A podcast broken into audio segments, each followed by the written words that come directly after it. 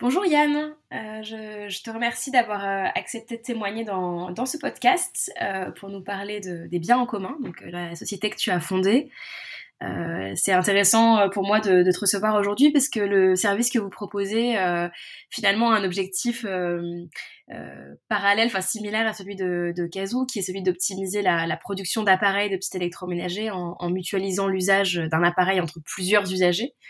Euh, même si euh, bah, je pense qu'on en, reparlera, on s'adresse à des besoins assez complémentaires en réalité. Euh, donc écoute, je vais pas en dire plus, je vais pas t'ôter les mots de la bouche. Ce que je te propose, c'est de te présenter et de présenter les biens en commun. Ok, bonjour Camille, merci pour l'invitation. Donc oui, effectivement, je m'appelle Yann Lemoine, j'ai 36 ans depuis 3 jours et je suis fondateur et président de cette entreprise de l'économie sociale et solidaire, une entreprise qui propose un service de location d'équipements du quotidien via des casiers connectés qu'on installe dans les halls d'entrée d'immeubles. On fait l'installation, on fait l'entretien, on fait la gestion utilisateur et les habitants, les habitantes ont accès au service via une application qui leur permet de réserver leur aspirateur, leur perceuse, leur appareil à raclette, leur vidéoprojecteur pour maintenant, pour dans un mois, pour une heure ou pour un week-end. Et je précise quand même que euh, l'objectif, c'est que le, système puisse être déployé aussi dans d'autres lieux, type les entreprises, type les commerces, les bâtiments publics, pour vraiment mailler largement un, territoire. Voilà pour une présentation succincte du, du service. Génial, écoute, très clair. Euh, est-ce que tu peux euh, nous en dire un petit peu plus sur l'origine du projet, comment, comment l'idée t'est venue, comment, quelles ont été les premières étapes de la création de, de, ta société Les Biens en commun? Ouais. ben, en fait, pour comprendre un petit peu comment j'en suis arrivé là, il faut comprendre mes convictions. Moi, je suis persuadé que le système actuel va dans, le mur, environnementalement et socialement. Et j'ai besoin de sentir que je, participe à le transformer à mon échelle. On, verra jusqu'à où ça mène pour être épanoui. Euh, je suis convaincu qu'il faut réduire la production significativement si on veut vivre à 8, 9, 10 milliards d'êtres humains sur cette planète. Mais aujourd'hui, je pense qu'il ne faut pas s'attendre à ce que les gens euh, soient sobres, réduisent leur consommation naturellement, parce que le système ne les y pousse pas. Et le système a d'ailleurs besoin que les gens soient non sobres pour tenir, puisque c'est ça qui crée notamment euh, l'emploi. Donc, euh, donc pas s'attendre à ce que les gens réduisent la consommation. Donc, comment faire? Bah, Partager, ça fait sens parce que ça permet aux gens de continuer à avoir accès tout en réduisant la production. Mais là aussi, il faut être pragmatique. Je ne pense pas que la grande majorité soit prête à renoncer à son mode de vie, à l'achat, à la propriété, euh, pour l'environnement si ça impose des contraintes. Donc, il faut trouver des alternatives désirables. Euh, c'est entre autres pour ça que les applis de partage entre voisins ou la location chez Boulanger, chez Leroy Merlin, chez Kiloutou ne se démocratisent pas. Ça reste ultra marginal pour l'instant. J'espère bien que ça va se développer dans les, années à venir, mais aujourd'hui ça ne fonctionne pas, ça se démocratise pas, ça reste ultra limité. Euh, aujourd'hui, il faut embarquer une majorité relative. Si on va faire une vraie transition écologique, il ne faut pas embarquer juste 0,1% d'écolo bobo, un peu comme moi. Et pourtant, j'ai acheté mon aspirateur. Il euh, faut embarquer 50, 60, 70% des habitants d'un immeuble, d'un territoire. Et donc, il faut des alternatives désirables. Et, je me suis dit en 2016, j'ai eu l'idée fin 2016 quand je cherchais ma voie chez EDF, que j'ai fini par, par quitter. Euh, tiens, les vélos en libre service, ça a permis de massifier, d'universaliser le partage de vélos, qui autrement, euh, avant ça, se faisait de manière assez artisanale entre particuliers ou via des assos. Euh, on a déployé des vélos en libre service et 20 ans plus tard, euh, toutes les villes du monde sont équipées et c'est vraiment rentré dans les habitudes. Est-ce qu'on ne pourrait pas faire la même chose avec les équipements du quotidien? Donc, c'est-à-dire les mettre dans des casiers connectés, une application qui permet de, les réserver et vraiment euh, un service clé en main géré par, par une entreprise. Finalement, nous notre, nous, notre boulot va ressembler pas mal à ce que peut faire JC Deco ou Smooth ou un autre opérateur de vélo en libre service. Donc, euh, voilà où ça en est euh, venu. J'avais proposé un interne EDF, ça n'avait pas, pas pris. C'est normal, j'étais quand même loin des axes stratégiques du groupe. Quand j'ai quitté EDF, j'ai rejoint une grosse startup sur Lyon qui s'appelait Force City, ça c'était début 2018, qui a fait faillite l'été 2019. Euh, et, fin 2019, du coup, je me suis dit, bah tiens, c'est le moment ou jamais d'essayer de creuser le, concept. Et, voilà, je me suis mis à plein temps euh, début 2020. Voilà un petit peu pour la genèse. Top. Et du coup, euh, tu l'as, tu l'as dit euh, succinctement en, intro. En fait, euh, ce sont des casiers qui sont connectés et en fait, il faut une application pour, du coup, j'imagine ouvrir le casier et, et collecter en fait l'appareil que l'on loue. concrètement, c'est toi qui as développé l'application. Comment est-ce que ça s'est fait en fait, la création de ce casier mmh. Tu as, fait de la R&D. Enfin voilà, est-ce que tu peux nous raconter un petit peu? Ouais.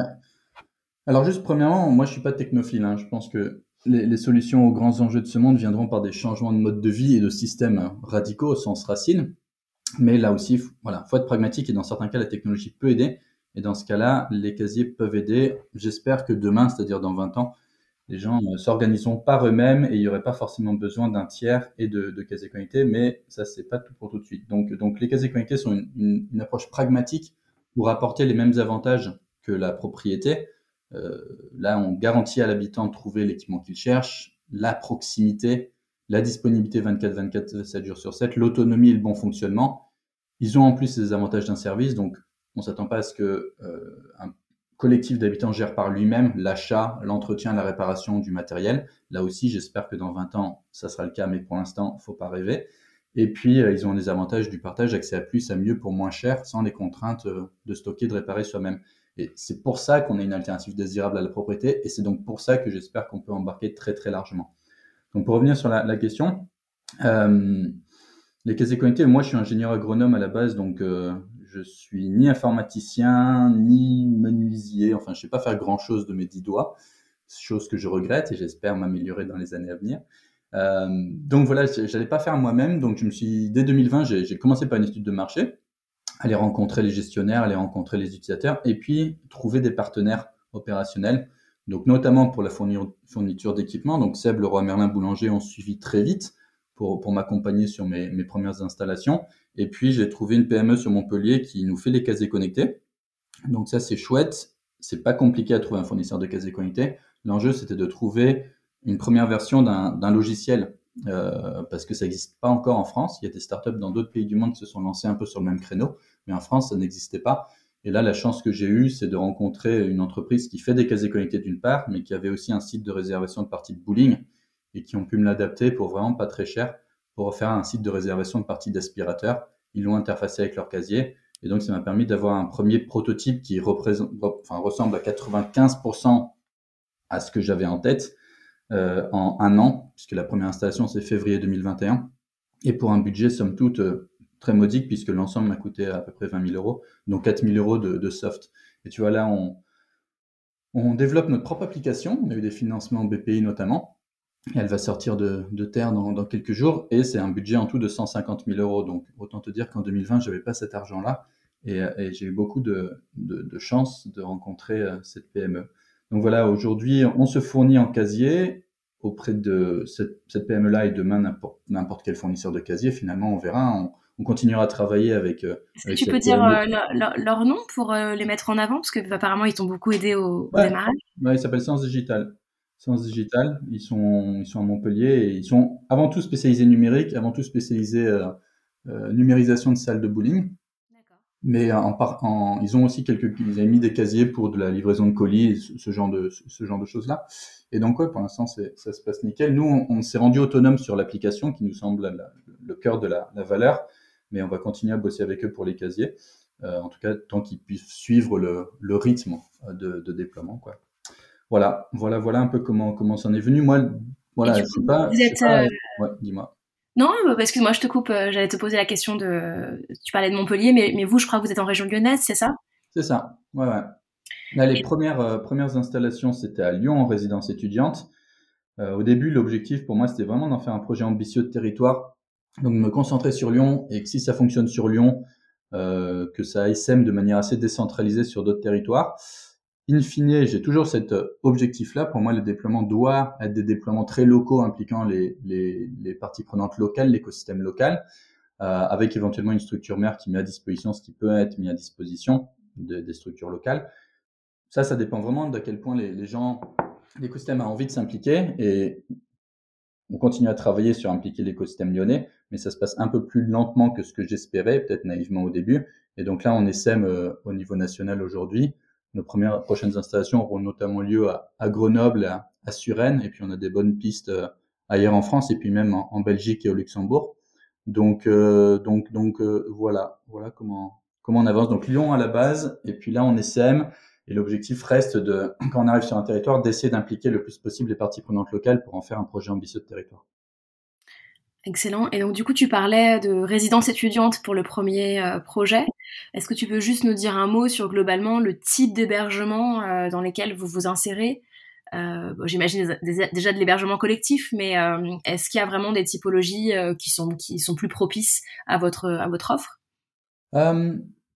Bah, On a commencé par les résidences étudiantes et les bailleurs sociaux, même si on n'a pas encore fait un test en résidence HLM, ce qui pourtant ferait énormément de sens aussi d'un point de vue social, ce qui serait génial. Donc, appel aux bailleurs sociaux qui écoutent ce podcast, n'hésitez pas. Euh, là, on a, deux bonnes pistes avec, des bailleurs sociaux sur Lyon euh, et en, en, Yvelines.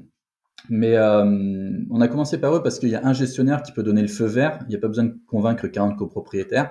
Et puis, c'est des populations qui sont moins équipées, qui ont moins d'espace, qui ont moins de budget. Donc ça fait sens d'un point de vue social. Il y a aussi des résidences d'une certaine taille, donc ça c'est bien parce que nous, notre modèle économique est quand même basé notamment sur une bonne partie sur l'utilisation. Et plus il y a d'habitants dans un immeuble, moins on a besoin que le panier moyen par habitant soit élevé. Donc c'est quand même mieux pour nous de commencer par des grands immeubles. Et puis en termes de retour d'expérience aussi, on a plus de retour d'expérience si on, on, cible des immeubles de 100, 150 appartements que des, immeubles de 30. Mais demain, l'objectif, c'est vraiment que ça aille dans tout type d'immeubles d'habitation, notamment les copropriétés privées, puisque c'est là où il y a tout le matériel qui dort, qui, ne, sert, qui ne sert pas régulièrement. Et les copro privés, en général, c'est 20, 30, 40 appartements. Donc, il, il va falloir qu'on aille vers là. Les promoteurs, évidemment. Les résidences seniors, on en parle. Euh, comme je l'ai dit en début de podcast, euh, les entreprises pour les collaborateurs, euh, les bâtiments publics, les commerces. Là, on discute avec des centres commerciaux notamment ça peut vraiment mailler un territoire et en fonction de l'endroit où on installe les casiers, bien sûr qu'on ne met pas les mêmes équipements, on ne va pas mettre un aspirateur à faire repasser dans une entreprise, comme on va peut-être pas mettre un karcher dans, dans un immeuble d'habitation. Donc il faudra qu'on adapte l'offre en fonction de l'endroit. Mais demain, nous, notre vision, c'est vraiment que sur un territoire, on, est déployé largement pour que euh, tu aies tes équipements vraiment du quotidien en bas de chez toi et des équipements que tu utilises moins souvent euh, à 500 mètres dans ton entreprise ou dans ton bureau de poste ou dans ton centre commercial. Super intéressant. Et du coup, euh, concrètement, en fait, euh, j'ai la grosse question que je, que je me pose quand je t'écoute décrire euh, à la fois ce qui existe aujourd'hui et, et l'ambition, c'est vraiment l'entretien et le, la maintenance des, des machines, euh, parce que du coup, j'imagine que c'est un enjeu assez important pour vous, surtout dans la dimension euh, que tu évoquais de, de, de, de s'étendre géographiquement, enfin d'ouvrir de nouvelles régions, voire de nouveaux pays. Comment aujourd'hui euh, vous fonctionnez? Est-ce que vous avez des partenaires locaux? Euh, Concrètement, voilà, ça se passe comment? Euh, Tu vois, typiquement, je, me projette sur l'aspirateur. Bah, il faut changer le sac aspirateur ou vider le réservoir. Enfin voilà, là, cette question de, l'entretien et de la maintenance des machines. Ouais, bah, tu as raison, c'est clé. sur les cinq propositions de valeur qu'on apporte, dont je te parlais au début, là, la garantie de trouver l'équipement que tu cherches, l'ultra proximité, la dispo 24, 24, 7 jours sur 7, l'autonomie et le bon fonctionnement. Euh, finalement, avec les casiers, on apporte l'ultra proximité, on apporte l'autonomie euh, et on apporte la dispo 24, 24, 7 jours sur 7. Donc nous, là où il faut qu'on soit fort sur le service, c'est le bon fonctionnement, la propreté et la garantie de trouver l'équipement que tu cherches. Hein. Et, sur cette question d'entretien, alors pour l'instant c'est sur Lyon, donc c'est nous qui le faisons. On fait des tournées d'inspection toutes les, on a commencé toutes les semaines. Euh, sur les quatre résidences étudiantes installées, on s'est rendu compte que les gens sont super respectueux. On a dépassé les 1000 locations et pour l'instant, on n'a pas eu un vol, on n'a pas eu une dégradation. Les étudiants sont vraiment euh, très respectueux, bah, ils adorent le, service. Donc, on, a décidé de passer à une inspection toutes les deux semaines, euh, notamment pour vider l'aspirateur, comme tu dis. Hein, c'est pas des sacs, mais il faut, le vider. Alors, on demande hein, bien sûr à l'utilisateur de ramener les équipements propres. Et, pour l'aspirateur, certains le, font, le vident eux-mêmes mais pas forcément tous. On ne le demande pas, on ne l'exige pas pour l'aspirateur. Euh, et, donc, pour l'instant, euh, très très peu d'entretien, pas eu de réparation à faire depuis, depuis bientôt deux ans qu'il y a la première installation. Mais comme tu dis, ça va venir. Et vu qu'on essaie sur de nouveaux territoires, effectivement, euh, c'est pas nous qui allons pouvoir le faire là à Grenoble ou à Suresnes dans quelques semaines. Et, et alors là, l'idée, il y a différents niveaux en fait. Nous, nous ce qu'on aimerait bien, c'est embarquer, impliquer les habitants le plus possible dans le service pour, pour créer un vrai projet commun plus les gens seront impliqués, plus ils s'approprieront le service, plus ils s'en serviront et plus ils s'en serviront de manière vertueuse. Et donc, on peut mettre en place un circuit, une, boucle, positive. Donc, première option, impliquer un habitant ou une habitante contre un abonnement gratuit qui, euh, qui fait les tournées d'inspection pour nous. Et s'il y a un problème, on intervient. S'il y a un matériel cassé, s'il y a un matériel très sale, c'est nous qui prenons les choses en main. Euh, deuxième option, c'est travailler avec le gestionnaire du, par exemple, un bailleur social, s'il a un salarié ou une salariée qui peut le faire.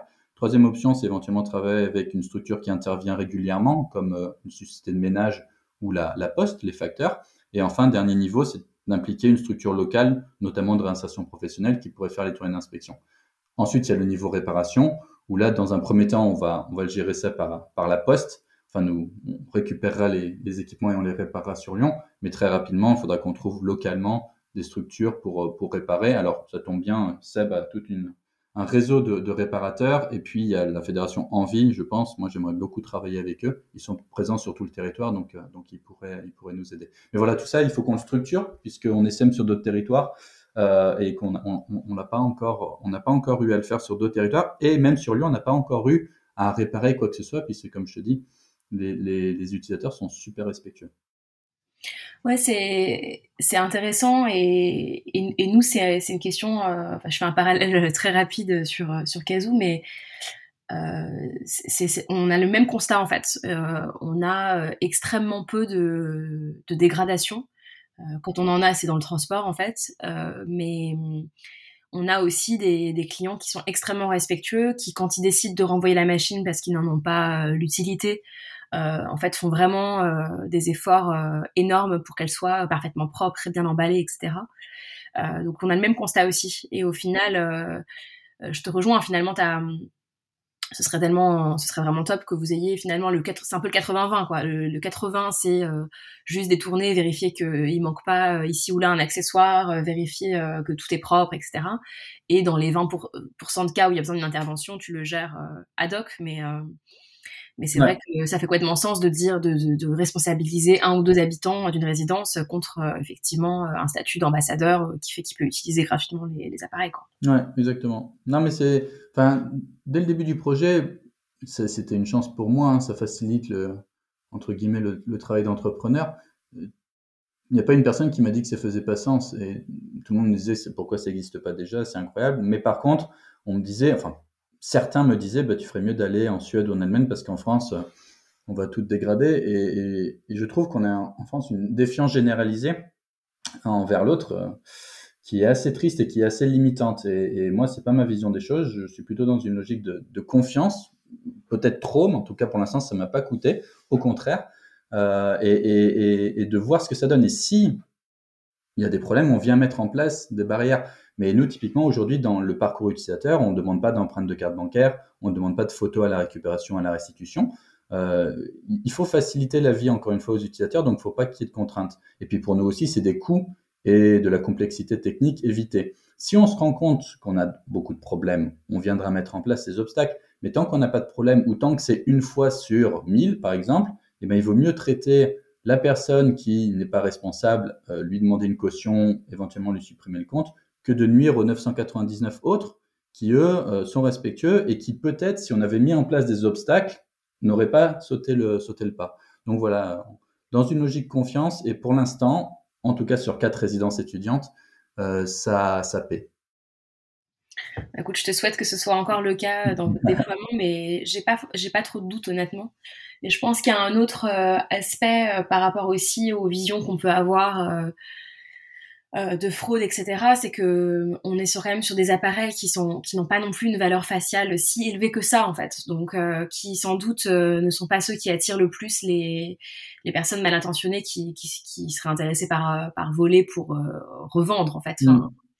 Donc ça, ça, aide aussi, je pense. Ouais, tout à fait. Puis là aussi, pour l'instant, on est à l'intérieur, on n'est pas à l'extérieur comme les vélos ou les, trottinettes. Donc on à l'intérieur, il y a une double barrière physique qui est la porte d'entrée et la porte des casiers.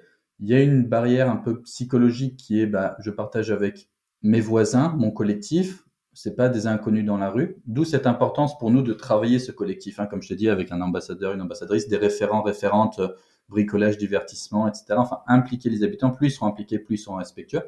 Euh, mais, mais cette, cette question, on est à l'intérieur, c'est chez vous. Finalement, vous pouvez descendre aussi en chaussons sans vous habiller c'est votre système, ça joue dans le fait que les gens sont respectueux. Faudra voir demain si on le met, on met les casiers dehors, qu'est-ce qui se passe. Donc on n'y est pas encore, hein parce que notamment il y aura des questions d'isolation thermique, à quel point on peut mettre du matériel électrique, électronique dehors. Euh, bon, voilà, il faudra étudier la question. Mais je pense que dehors il y aura probablement un peu moins de respect, peut-être un peu plus de vandalisme. Mais, euh, mais à voir, faudra tester.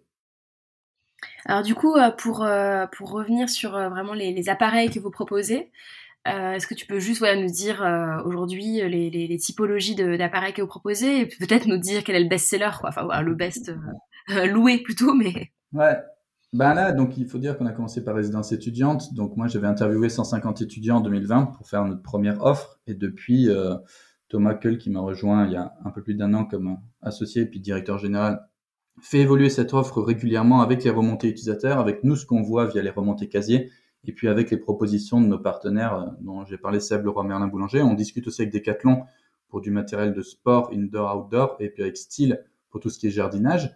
Euh, pour l'instant, on n'a pas à mettre du jardinage dans, les résidences étudiantes, mais demain, dans les entreprises ou demain, dans les copro privés avec jardin, ça, ferait sens.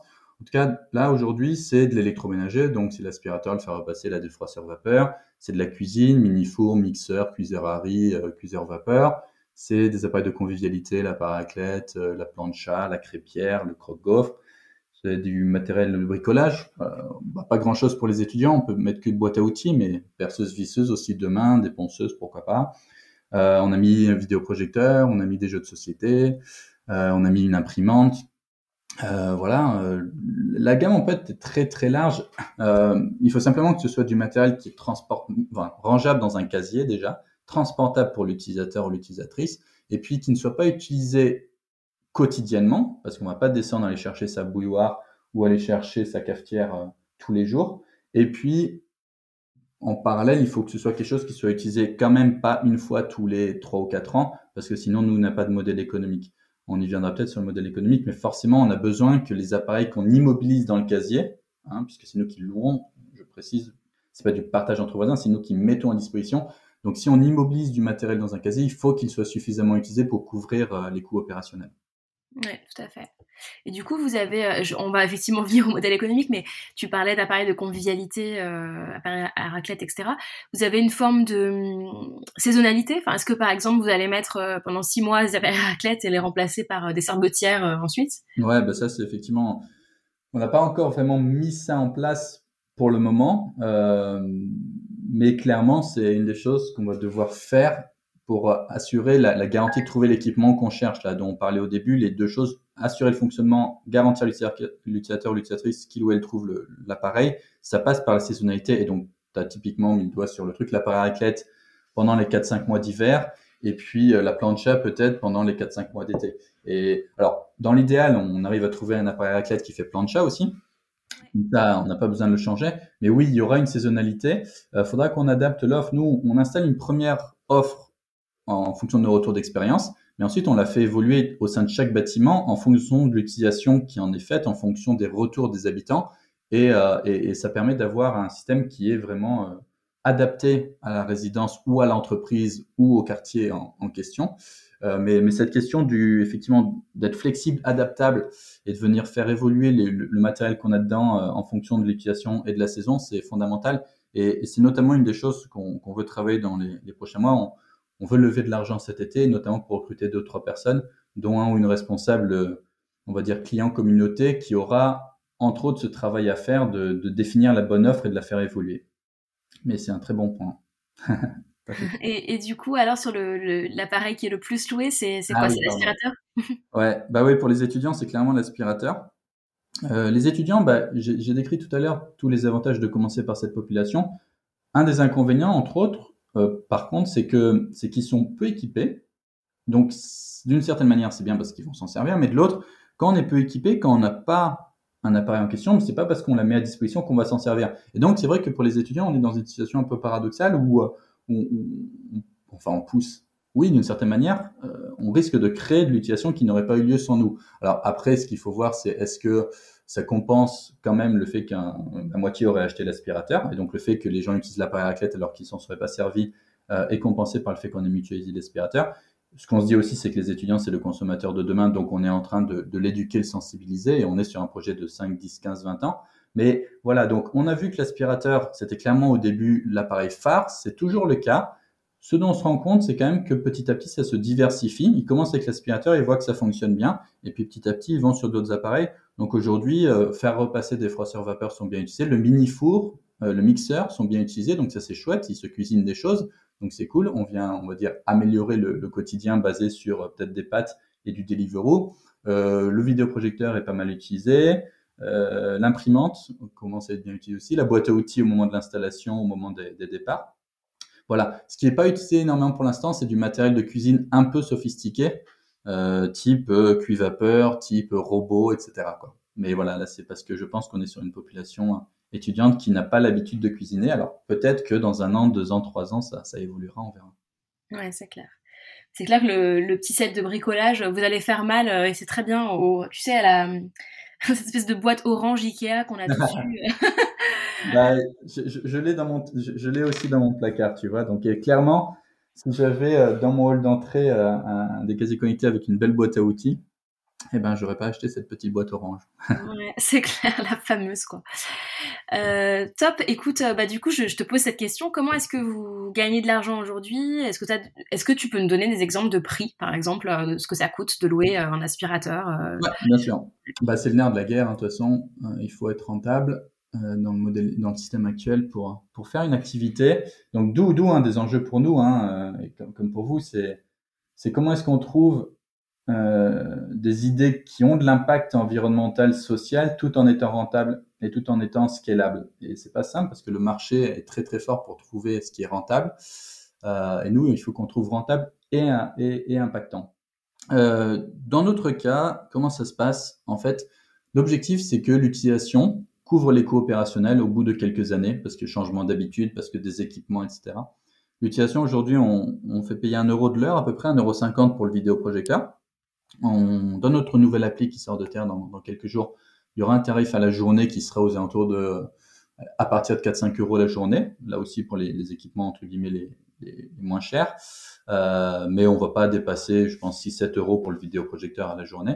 Et puis, on aimerait bien rapidement mettre en place un, un abonnement. Alors, est-ce que c'est un abonnement 10-15 euros par mois pour un accès illimité? Se pose quand même la question de comment on gère le fait qu'on ne veut pas que quelqu'un prenne un appareil et ne le ramène jamais. Hein, le garde chez lui. On n'est pas sur la location longue durée. Donc ça pourrait être une, idée de forfait. On paye pour 30 heures, pour 50 heures ou pour 80 heures. Et, euh, et puis chaque mois, on peut changer son forfait en fonction de son utilisation. Voilà. Donc en tout cas, cette partie-là, l'objectif, c'est que ça couvre les coûts opérationnels. On pense pas que ça suffira à couvrir les coûts d'installation, en tout cas dans un délai suffisamment court pour, euh, pour que l'entreprise soit rentable. Là aussi, changement d'habitude, des équipements, etc. etc.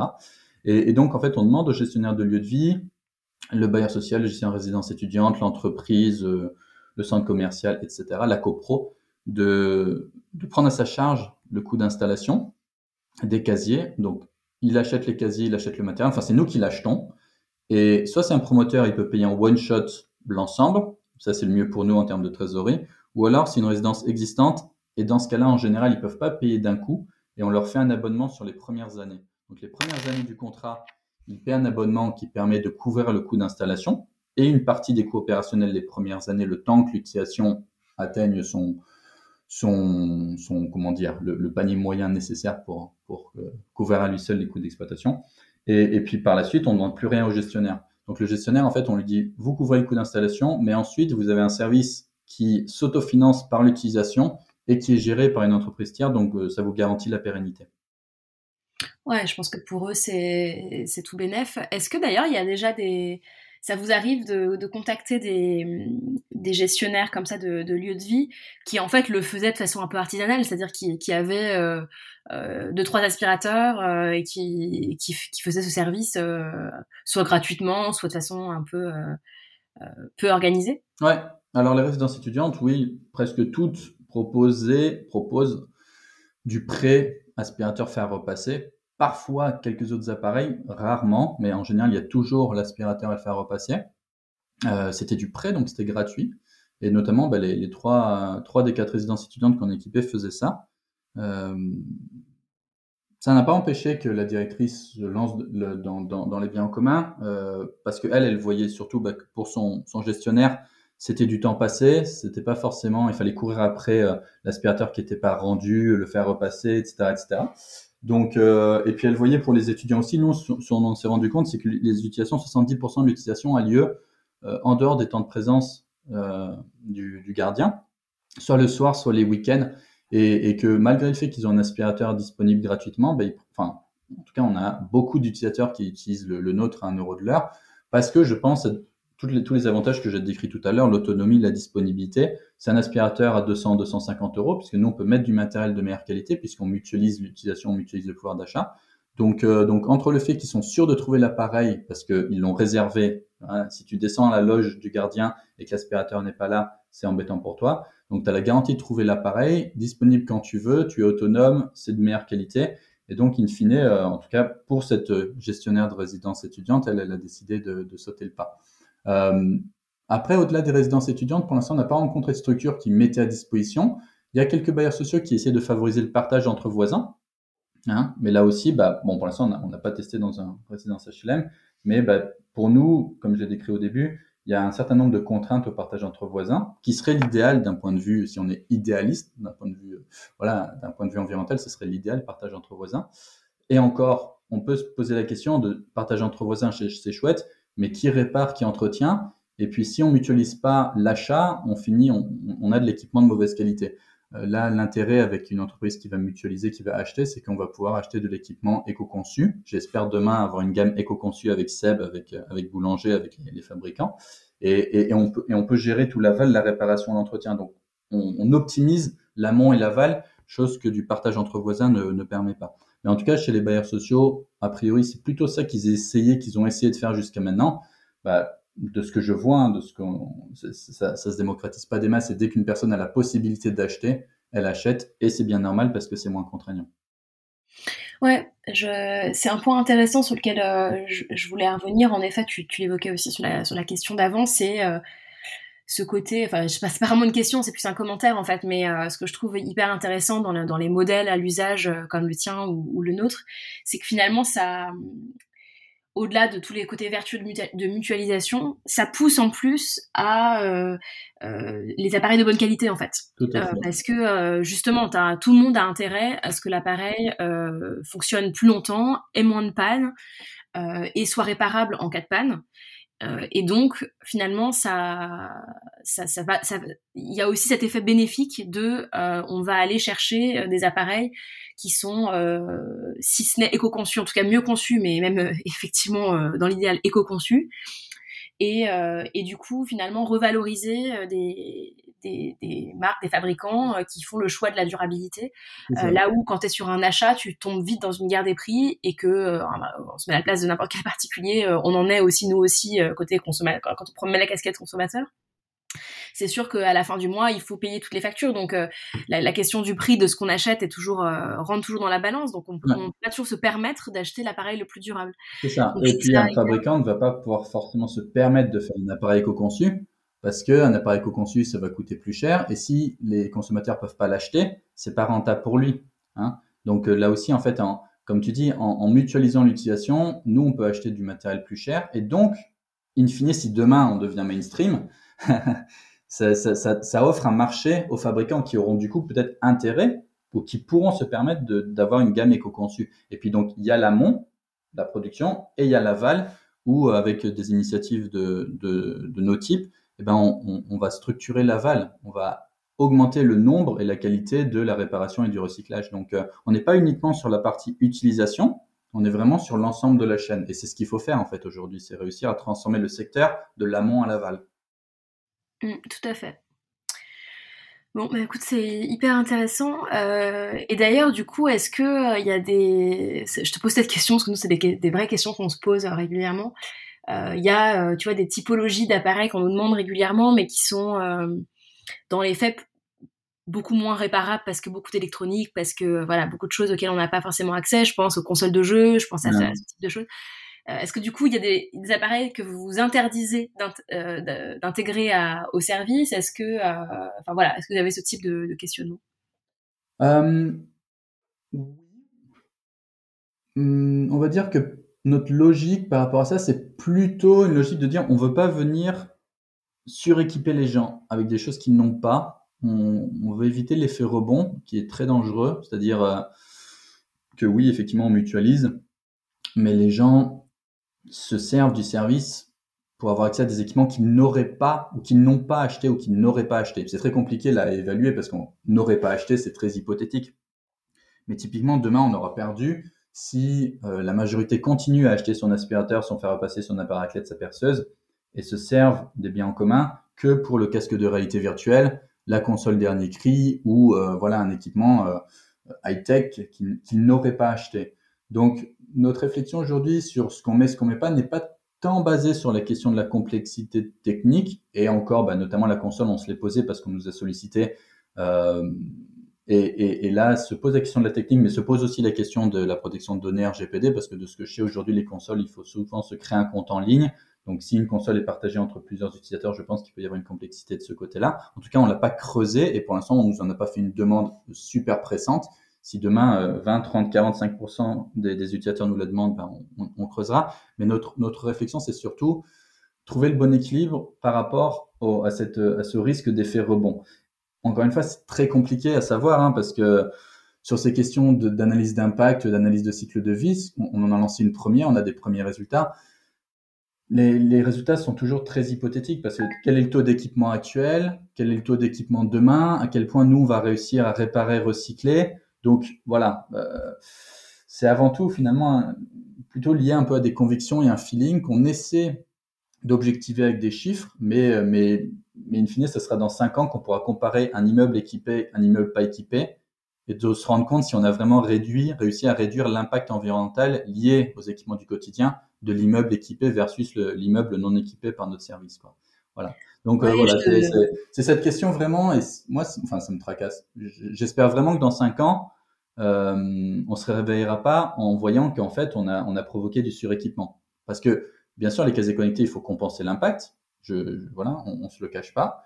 Dans l'analyse ACV qu'on a faite, on se rend compte que si on arrive à mutualiser, si ne serait-ce que 20% des habitants d'un immeuble utilisent notre service euh, on a largement compensé l'impact du casier, mais il faut le compenser. Et puis après, si on doit en plus compenser l'impact d'équipements qu'on vient mettre en plus de ce que les gens ont, et il va en falloir quelques-uns quand même, hein. il va falloir quelques produits d'appel, c'est quand même sympa d'avoir peut-être une console, c'est quand même sympa d'avoir peut-être le vidéoprojecteur qui qui, avait pas dans l'immeuble.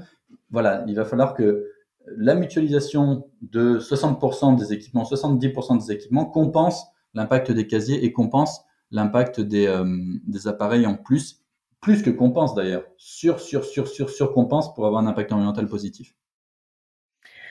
Ouais, c'est vrai que la notion d'analyse de cycle de vie, elle est essentielle évidemment, euh, mais c'est vrai que sur des, entreprises jeunes comme les nôtres, ce qui est compliqué, c'est que il y a tout ce que tu dis sur euh, le fait que tu poses un certain nombre d'hypothèses dans tous les cas, euh, mais en plus ces hypothèses qui sont clés dans, la qualité de, l'analyse, bah, elles sont pas basées sur euh, forcément des volumes énormes ou en tout cas une intériorité suffisamment importante pour que parfois on, on soit 100% confiant sur les hypothèses qu'on qu'on pose quoi. Donc euh, mais bon je trouve ça quand même intéressant de faire le, de, de, faire la démarche parce que ça je trouve que parfois ça soulève des points euh, qu'on se serait pas posé ouais.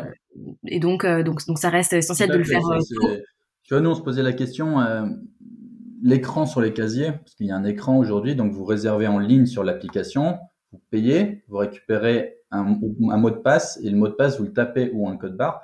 Vous, scannez le code barre ou vous tapez le code sur l'écran du casier et le casier qui contient l'appareil que vous avez réservé souvent.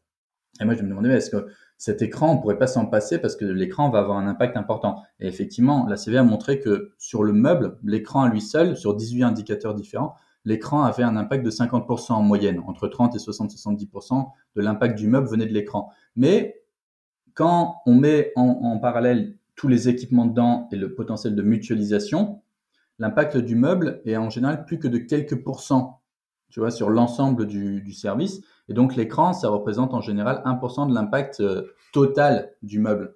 Euh, donc voilà, est-ce que on enlève l'écran au risque de nuire à l'expérience utilisateur et donc peut-être de ne pas attirer 20, 30, 40% de gens qui auraient utilisé le service s'il y avait eu l'écran pour les rassurer Voilà, c'est ce genre de questions où on revient à la façon à être pragmatique versus idéaliste et trouver le bon équilibre. Et ça, c'est quelque chose qui je pense, on peut le mesurer, mais ensuite, c'est quelque chose qui est assez personnel en termes de, conviction. Mais pour revenir à ce que tu disais, effectivement, là, la CV nous, nous a permis d'objectiver un petit peu ça. Et de la même manière, bah, ça va nous permettre de d'essayer d'objectiver bah, qu'est-ce qui se passe si on vient rajouter euh, 10 vidéoprojecteurs, par exemple versus si on n'en met qu'un seul. Et normalement, si on en rajoute 10, ben, on aura un impact beaucoup plus important puisque les vidéoprojecteurs, les gens sont beaucoup moins équipés. Donc euh, voilà. Mais au-delà des petites entreprises, parce que pour nous, l'enjeu, c'est surtout, je pense, le fait qu'on n'ait pas forcément le temps les compétences et l'argent pour faire ça rapidement. Or, surtout quand on est dans le j'ai le sentiment qu'on nous le demande très vite et peut-être beaucoup plus vite qu'une entreprise euh, qui ne se dit pas à impact, et donc on nous rajoute finalement une contrainte par rapport à des entreprises qui ne sont pas impact. Mais au-delà de, nous, même pour une multinationale, les ACV, etc., c'est quand même des choses qui sont très discutables, qui sont basées énormément sur des hypothèses et, euh, souvent qui permettent, in fine, de faire du, greenwashing. Quoi. Donc il faut être, je pense qu'il faut le faire pour nous aider, il faut le faire parce qu'on nous le demande, mais, euh, il faut aussi être franc et objectif sur comment on présente les résultats en disant, bah, regardez, ça donne ça, mais ne le prenez pas pour argent comptant. Il y a beaucoup d'hypothèses derrière et in fine, il faudra bien voir. C'est dans cinq ans qu'on pourra faire euh, une analyse détaillée, quoi. Oui, finalement, c'est comme c'est comme tout chiffre, tout est dans la façon dont tu les expliques, comment est-ce qu'ils ont été construits et, la sincérité de, la démarche. Et puis même à la base, tu vois, au-delà de demain, euh, combien de personnes utilisent notre service, nous, ce dont on aurait besoin, c'est le taux d'équipement actuel des ménages. Et ça, il n'y a pas de chiffre de taux d'équipement. On, l'a pour l'aspirateur, on l'a pour quelques équipements, mais pas pour tous. Donc, euh, à partir du moment où on n'a pas le taux d'équipement initial, c'est compliqué de faire des comparaisons, dont l'idée de dire, bah, il faut regarder dans 5 ans un immeuble équipé, un immeuble pas équipé, avec le même, nombre d'appartements et le même typologie de population. Et là, on va compter le nombre d'appareils qu'il y a dans l'immeuble A versus le nombre d'appareils qu'il y a dans l'immeuble B. Et c'est là où on pourra faire une comparaison euh, objective euh, de, l'impact du, système. Ouais, complètement. On a des, on a des questionnements similaires. Euh, écoute, c'était hyper intéressant. J'ai fait le tour de, pas mal de questions que je voulais te, poser. avant de, conclure, est-ce qu'il y a un sujet qu'on n'a pas abordé, que tu aurais aimé ajouter, un, thème que tu voudrais aborder? Non, je pense que, je pense que tu as bien couvert l'ensemble des, points importants. Euh, moi, je réinsiste sur le côté local. Je pense que euh, aujourd'hui, on a besoin de solutions systémiques qui peuvent se déployer vite. Euh, c'est pas simple d'en trouver parce qu'en plus de ça, il faut qu'on ait la rentabilité et il faut la désirabilité pour les utilisateurs. Euh, j'ai le sentiment que, les biens communs, le concept en tout cas, hein, allie la désirabilité pour les utilisateurs allie la scalabilité. Finalement, des casiers connectés, ça peut s'installer rapidement partout et, peut avoir le même type de potentiel que les vélos en libre service et que dans 20 ans, toutes les villes du monde soient équipées par le concept, pas par les biens en commun. Euh, je vais revenir à ça parce que pour moi, si on veut aller vite et fort, il faut que ce soit décentralisé. Les vélos en libre service ont essaimé super vite parce que ça a été décentralisé. C'était des structures locales impliquant l'écosystème local qui ont déployé sur Lyon, Paris, etc., etc. Parfois, il y avait une structure mère type JC Deco pour mettre à disposition. Et c'est vraiment comme ça que je, je vois euh, le, le, l'essaimage, si ça se dit, du, du, concept, en tout cas en France, c'est d'avoir des structures locales multi-partenariales. Moi, j'adorerais de type coopérative, où au sein, par exemple, du territoire lyonnais, il y a la métropole de Lyon, il y a quelques gros gestionnaires de lieux de vie, il y a un fournisseur de casiers, il y a un réparateur, il y a quelqu'un qui va faire l'entretien, et il y a les biens en commun qui est partie prenante pour mettre à disposition tout ce qui peut l'être et pour euh, peut-être gérer le côté opérationnel. Et, c'est vraiment euh, comme ça que je pense qu'on pourra aller vite et fort. Et aujourd'hui, il faut aller vite et fort. On a quand même une sacrée urgence, donc on revient à ça. On a besoin de solutions systémiques pour dépasser juste l'évolution par petits pas. Écoute, je, je te souhaite que, cette vision se, réalise. Et en attendant, je, te recommande de, continuer d'accélérer avec les biens en commun, parce que je pense qu'on a aussi besoin d'acteurs leaders qui, qui, font avancer les choses et qui montent la voie. Quoi. Après, euh, effectivement, euh, euh, ce serait la, meilleure des nouvelles que, que d'autres, que, enfin, que ça arrive à, à essaimer avec, comme tu dis, des partenariats locaux, etc. Mais mm. en, en, attendant, tu le dis toi-même que ça n'a pas été aussi vite que tu le souhaitais sur la région lyonnaise. Euh, tout à fait. Que vous, avanciez, euh, que vous avanciez tête baissée à fond parce que je pense qu'il faut aussi euh, pas forcément trop attendre parfois. il y a une inertie de dingue, je trouve, dans, sur ces sujets. Quoi. Non, non, c'est clair. Donc là, nous, on avance dans notre prévisionnel sur les années à venir. Donc là, on veut lever des fonds cet été et, et le rythme de déploiement, on va en faire 25 cette année, puis doubler chaque année. Et ça, c'est un rythme qu'on prévoit de pouvoir faire si l'initiative reste une initiative de type privé de l'économie sociétaire, mais privé, c'est-à-dire que si on est les seuls à le porter, on continue comme ça, l'entreprise sera rentable, on fera notre mieux, éventuellement, évidemment, si on arrive à impliquer les gens, ben, on pourra démultiplier, mais tu as bien raison, on va, on va pas attendre, c'était peut-être, enfin, j'ai pas attendu, j'étais aussi tout seul, mais une des, enfin, une des erreurs, au départ de me concentrer vraiment uniquement sur Lyon, à essayer d'embarquer l'écosystème local. bon, j'étais seul, donc je pouvais pas dans tous les cas faire beaucoup plus. L'été dernier, on s'est dit bon, on peut plus attendre, et donc avec Thomas, on a commencé à prospecter bien plus largement, d'où le fait que les, prochains déploiements n'auront pas lieu qu'en région lyonnaise. D'ailleurs, on a été sollicité par pas mal d'acteurs hors région lyonnaise, donc il fallait répondre à la demande. Et on avance de notre côté. Et puis si sur un territoire où on commence à déployer, il y a une envie des acteurs locaux de s'impliquer un peu plus, et eh ben tant mieux. Si c'est pas le cas, c'est les biens en commun qui continuent à porter euh, le déploiement. Quoi. Je souhaite que tu, seras, que tu sois entendu. Euh, c'est dit. Euh, merci beaucoup en tout cas pour, euh, pour ce partage euh, très sincère et transparent. Donc c'est vraiment hyper intéressant et bravo pour cette initiative que je trouve ultra pertinente et, j'espère vraiment que vous allez vous déployer vite et, et, de façon large. Est-ce que, pour finir, j'aime bien finir par, par cette question, est-ce que tu peux, tu as soit un, entrepreneur, une personnalité ou un podcast, un livre euh, qui, t'a inspiré récemment euh, et que tu aimerais euh, nous partager Ouais, alors j'ai réfléchi à la question. moi, l'entrepreneuriat, c'est pas une passion. Je veux dire, moi, ma passion, c'est le monde en général et, c'est, enfin, les biens communs, c'est plutôt un outil au service d'une vision politique. et donc, moi, ce qui me passionne, c'est plutôt écouter des gens ou lire des, des bouquins ou regarder des documentaires sur toutes ces questions-là. Donc, ce que, ce que je vais recommander, c'est pas en lien directement avec l'entrepreneuriat, c'est plus euh, une chose que je trouve intéressante pour mieux comprendre le monde. Euh, une chaîne internet qui s'appelle Think of You, où, euh, où l'intervieweur qu'on ne connaît pas hein, permet à des personnes de s'exprimer pendant une heure et demie, deux heures, deux heures et demie, trois heures, et donc vraiment de détailler leur vision du monde. C'est super intéressante. Euh, et puis un bouquin que, que j'ai beaucoup aimé, qui permet vraiment de se dire c'est possible de faire autrement. On a l'impression que le système actuel est immuable, mais en fait, il a que 40 ans globalement. Et, l'humanité a, des milliers, des dizaines de milliers d'années. Donc, le système actuel n'est pas immuable. On peut euh, envisager un, futur différent, un système différent. Et le bouquin en question s'appelle Voyage en misarchie d'Emmanuel Dockès, où il a vraiment inventé une société complètement différente. Et, je trouve que c'est très intéressant. Ça permet d'ouvrir, euh, s'ouvrir l'esprit, ouvrir les yeux sur le fait que non, il y a, des alternatives possibles. Il faut simplement, mais c'est un programme politique, c'est un projet politique. Il faut simplement avoir envie de, envie de, et la volonté, hein, parce que c'est pas simple, de, changer les règles qui nous gouvernent depuis 40 ans et qui, de mon point de vue, nous amènent euh, dans le mur à vitesse grand V. Donc euh, voilà, Think of You euh, pour écouter des gens parler pendant une heure et demie, deux heures, deux heures et demie, et puis ce bouquin Voyage en, en misarchie pour, pour s'ouvrir l'esprit. Génial. J'adore cette question parce que j'ai toujours des réponses euh, hyper euh, variées et super complémentaires. Et, au final, ça, ça me crée une pile à lire énorme de, de, bouquins, mais euh, à chaque fois, je Donc, c'est trop bien. Écoute, Yann, je te remercie beaucoup. je te souhaite le meilleur, enfin, je vous souhaite le meilleur avec Thomas et, les, et, les, biens en commun dans, dans, les semaines et les mois à venir. Et puis, je serais ravie que qu'on se fasse un podcast euh, de catch-up dans un an et que tu m'expliques comment vous avez euh, révolutionné euh, des tas de, résidences, en tout cas d'hébergements collectifs en France et, en Europe. bravo en tout cas et, et à bientôt. Merci beaucoup. Ciao Camille. Ciao.